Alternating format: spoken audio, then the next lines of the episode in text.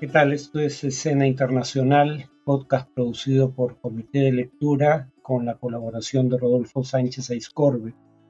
Eh, la primera noticia de hoy, 13 eh, de febrero, es que eh, Trump en un mitin de campaña arremetió nuevamente contra la OTAN, es decir, la Organización del Tratado del Atlántico Norte, dijo que no solo no ayudaría a los países de la OTAN en caso de que no cumplan con la meta de eh, dedicar 2% del PBI al gasto en defensa, sino que incluso animaría a Rusia a hacer lo que rayos le venga en gana con los países que no alcancen la meta. Abordaré este tema en la sección de análisis eh, en el siguiente o el subsiguiente podcast, pero bueno, el responsable o el, el portavoz eh, de la Casa Blanca, Andrew Bates, dijo lo siguiente, fomentar la invasión de nuestros aliados más cercanos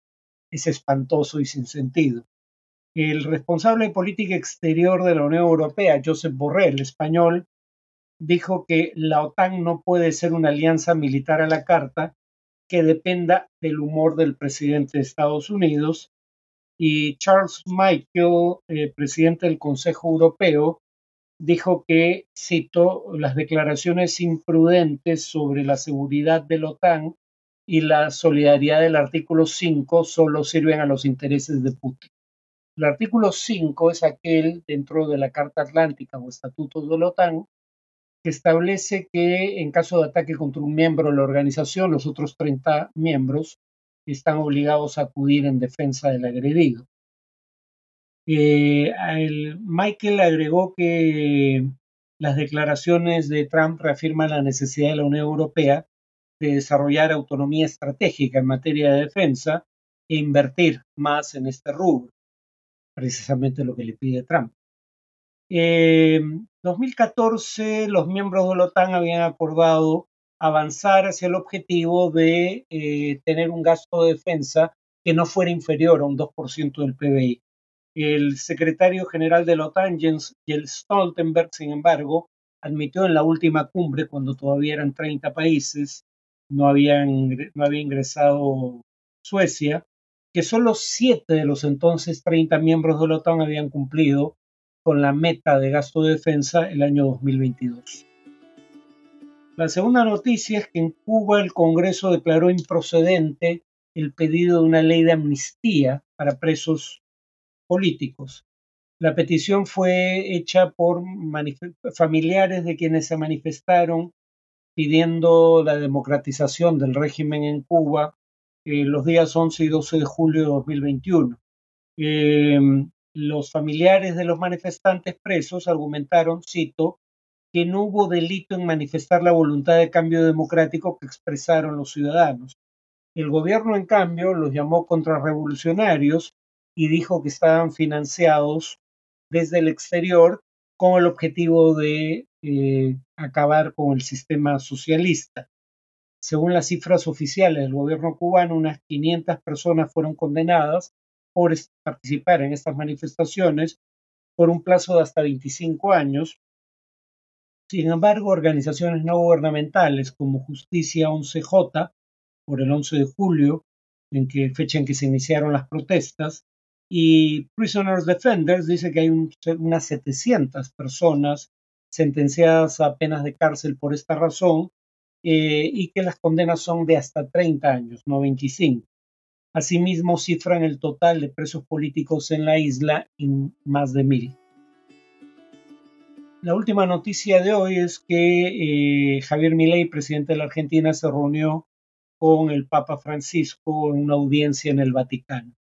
en la primera visita al exterior de Milei, tras tres días de estadía en Israel, viajó a Italia, donde primero el domingo acudió a una misa en la Basílica de San Pedro, durante la cual el Papa Francisco canonizó la primera santa argentina. Eh, y claro, esto es de interés porque Milei en campaña había dicho, de hecho antes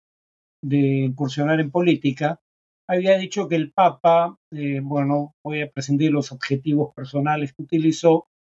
eh, busca extender el comunismo y de manera más reciente dijo que había tenido injerencia política durante la campaña electoral en la Argentina en su contra, porque en víspera de las elecciones Francisco había advertido contra líderes que prometen resolver en forma mesiánica los problemas y que actúan como el flautista de Hamelin y sigues la música y todo el mundo se ahoga, dijo el Papa. Sí, parece que era un mensaje contra Milley, quien no había escatimado adjetivos irreproducibles en este programa, eh, contra Francisco, no solo antes de incursionar en política, sino incluso en la primera etapa de su campaña. Eh, ante peregrinos argentinos días antes de reunirse con Milei, el papi había dicho eh, o había criticado el individualismo radical al que calificó como un virus. Aún así, antes de reunirse, Milei se disculpó por los insultos que profirió contra eh, el Papa Francisco y lo llamó el argentino más importante de la historia. En cuanto al tema de análisis, hoy voy a continuar con un tema que había abordado hace un par de semanas y es el tema de las perspectivas electorales de Biden en una eventual confrontación, que todo parece indicar será el caso, con eh, Donald Trump. Eh, había terminado el podcast anterior sobre este tema diciendo que la política del gobierno de Biden ante las acciones de Israel en Gaza, sobre todo después de que la Corte Internacional de Justicia indicó que esas acciones podían constituir el crimen de genocidio bajo el derecho internacional humanitario, podían costarle votos en la elección de noviembre próximo. Pero, eh, digamos, eh, había añadido que respecto a Israel, eh, Biden probablemente tenga un problema más serio, y es que el presidente estadounidense es seis años mayor que el Estado de Israel. Y esto viene a colación porque, más allá de la ironía, siete de cada diez encuestados dijeron en los Estados Unidos que eh, Biden era demasiado mayor para ser un presidente eficaz y en esta amplia mayoría de gente que eh, cree que su edad es un problema, había una mayoría de votantes identificados como demócratas por sí mismos. Ahora, la defensa de Biden frente a estos ataques fue negar, obviamente, que su estado mental eh, haya sido afectado por eh, la senectud, pero en realidad la principal defensa fue acusar a Trump de tener ese tipo de problemas de los que se acusa Biden. Eh, un mensaje de campaña de Biden hace alusión a los hechos reales de que Trump confundió a Nikki Haley con Nancy Pelosi, o sea, su vocera o su representante ante la ONU, cuando era presidente, con la ex eh, presidenta de la Cámara de Representantes y por ende del Congreso, demócrata, eh, o que dijo que Biden llevaría a los Estados Unidos a la Segunda Guerra Mundial, presumiblemente se refería a una hipotética Tercera Guerra Mundial, si eh, no me equivoco ya hubo una Segunda Guerra Mundial, eh, y además Trump culpó a Haley en campaña por la falta de seguridad en torno al Capitolio que permitió eh, la toma de este por manifestantes que eran partidarios de Trump, no de Haley. Haley recordó que ella no solo no ocupaba ningún cargo público cuando ocurrieron los hechos, sino que el único cargo público que ocupó durante el gobierno de Trump no tenía nada que ver con la seguridad del Pentágono como dije, fue representante de Estados Unidos ante eh, la ONU, eh, o el hecho de que Trump manifestó que había competido en una elección con Barack Obama, cosa que jamás ocurrió. Paradójicamente, sin embargo, el punto es que aunque Trump comete estos errores con frecuencia, uno a veces se pueden eh, atribuir a, su proverbial ignorancia de una serie de temas, y dos, en público se muestra bastante más vital que Biden, la verdad. Entonces no, no queda claro que esto vaya a eh, tener efectos sobre la imagen de Trump. Ahora, más allá de los temas personales de Biden, eh, ¿qué factores suelen ser importantes para pronosticar eh, el resultado de una elección presidencial? Hay dos variables que suelen ser importantes, aunque una parece haber perdido importancia en la última década y media. La primera es el nivel de aprobación de la gestión presidencial y la segunda es cómo el público aprecia el estado de la economía. En cuanto a la aprobación presidencial, es conocido el hecho de que el resultado en elecciones presidenciales de un presidente que va a la reelección eh, rara vez se desvía más de cuatro puntos porcentuales por encima o por debajo de ese nivel de aprobación. Entonces hay que tener en cuenta que desde hace meses, y acabo de verificar la cifra, no se ha alterado, eh, la aprobación de Biden está entre 38 y 39%. Más exactamente, hoy en día en 38.9%. Súmenle cuatro puntos en un escenario optimista y eso está muy por debajo de la votación necesaria para ganar una elección. Además, también está el tema de lo que se debe llamar la aprobación neta, es decir, si a la gente que aprueba la gestión del presidente se le resta el porcentaje de encuestados que desaprueba esa gestión, el resultado también es un indicador de cómo le puede ir en las elecciones. En el caso de Trump, su perdón, de Biden, su desaprobación es de 55.8% y como dije, su aprobación es 38.9%. Si a 38.9 le restan 55.8, el resultado es menos 16.9%. Y es el mismo resultado que tenía hace tres o cuatro meses. No ha variado. Eh, es el mismo, la misma aprobación neta que tenía Trump en el mismo punto en la campaña de la elección pasada y siete puntos por debajo de la de Obama. En cuanto a la economía, aquí hay una paradoja. ¿Por qué? porque 55% de los encuestados por YouGov a fines de 2023 decían que la economía estaba empeorando. ¿Por qué esto es una paradoja? Por las cifras económicas. Por un lado, el desempleo está cerca de su mínimo de los últimos, su nivel mínimo, quiero decir, en los últimos 50 años. En segundo lugar, eh, la bolsa de valores ha tenido un muy buen desempeño en meses recientes. En tercer lugar, la inflación se está reduciendo. La forma optimista de ver la perspectiva que tiene el electorado respecto al desempeño de la economía es que si bien en el tema del desempleo está estado en mínimos históricos por bastante tiempo, eh, en el caso del de, eh, desempeño de la bolsa de valores, eh, la bolsa en octubre del año pasado, 2023, estaba 20% por el debajo del nivel actual. Bueno, el nivel que tenía el viernes pasado. Eh, y la inflación fue la mayor inflación en 45 años en Estados Unidos. Eh, el salario real a fines de 2023 era 1.4% menor de lo que era en enero de 2021 cuando Biden asumió el cargo. Entonces, hay que tener en cuenta estos factores, porque según Paul Krugman, el Premio Nobel de Economía, por ejemplo, la inflación subyacente, es decir, la inflación eh, descontando cambios, eh, digamos, estacionales en la inflación, ha vuelto a la meta del 2%. Pero esto ha ocurrido de manera muy reciente. Entonces, la visión optimista sería que en no más de unas pocas semanas